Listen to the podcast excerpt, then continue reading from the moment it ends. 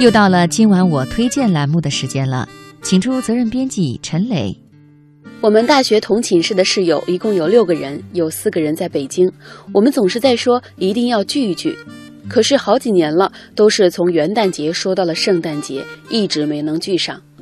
无奈吗？似乎是有点儿，因为要不是这个有事儿，就是那个有其他应酬。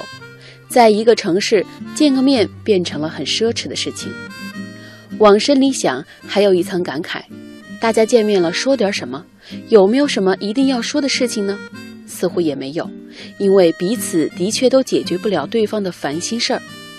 现代社会节奏实在是太快了，如果不能解决实际问题的见面，真的就是奢侈品。其实我们太缺乏这样的奢侈品。偶尔聊一聊，谈一谈，朋友见见面，其实就是很美的事情，实在不必有那么多的讲究和顾虑。偶尔奢侈一把吧，这是好事儿。晚上九点，地铁里站着几个疲惫的年轻人，一个小伙子讲着电话：“哎，跟你们说了，不是加班，北京错峰下班都这个点儿，我工作不累，你们不信我也没办法呀。”地铁到站，一大波人挤上车，小伙子有点慌了，接着说：“哎，就这样吧啊，你们照顾好自己。”一边说一边抱歉地冲旁边的同事笑笑，好像生怕他们戳穿。其实谁会不理解呢？我遇到的大部分年轻北漂都有报喜不报忧的习惯，给老家的父母打电话，再苦再累，只字不提。净捡好听的说，一个学生告诉我他的一桩经历：他读本科的时候，有一年生了重病，在北京跑了好几家医院，始终自己应付。最后，医生跟他商量手术的事情，提到手术失败会有瘫痪的可能。他忽然冒出一个念头，觉得还是有义务跟父母汇报一声，万一出来最坏的结果，一下子扔给他们，怕他们犯心脏病。我就问他，所以在那之前你一个字都没提过？他说没提。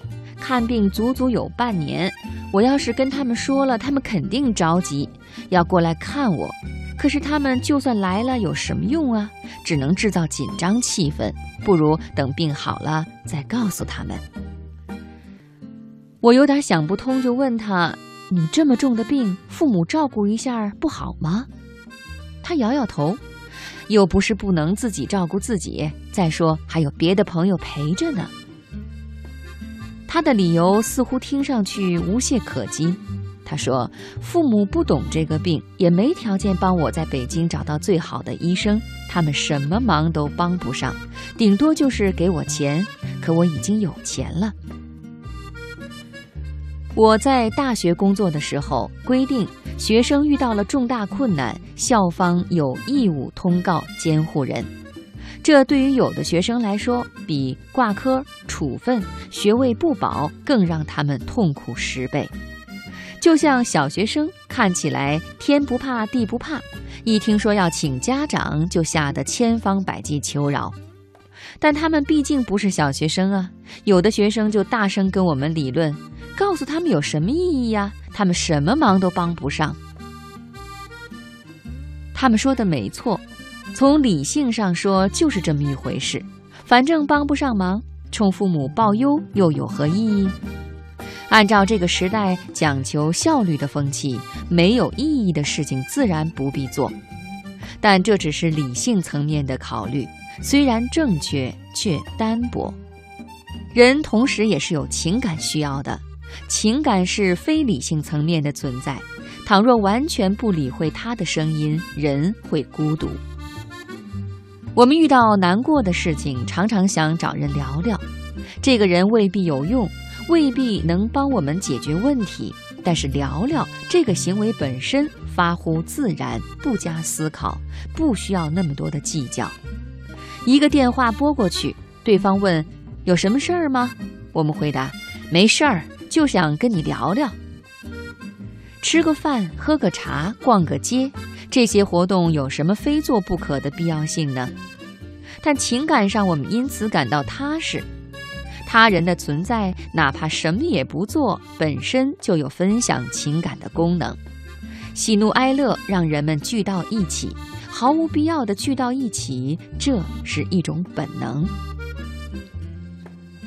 但是这种本能在快节奏、高密度的现代社会显得越来越不合时宜。我们的问候从“吃了吗”变成“最近在忙什么”，因为我们假定所有人都在忙，都很累，时间变成了最高昂的成本。任何人付出时间都期待它有点什么意义。同城的朋友见面成了奢侈，哪怕请客，人家还不一定舍得时间。有什么事儿吗？一条短信发来，谁会厚颜无耻的回以没事儿，就想找你聊聊呢？既然时间宝贵，凡事必追究意义，报喜不报忧，就只能是现代人无奈的选择。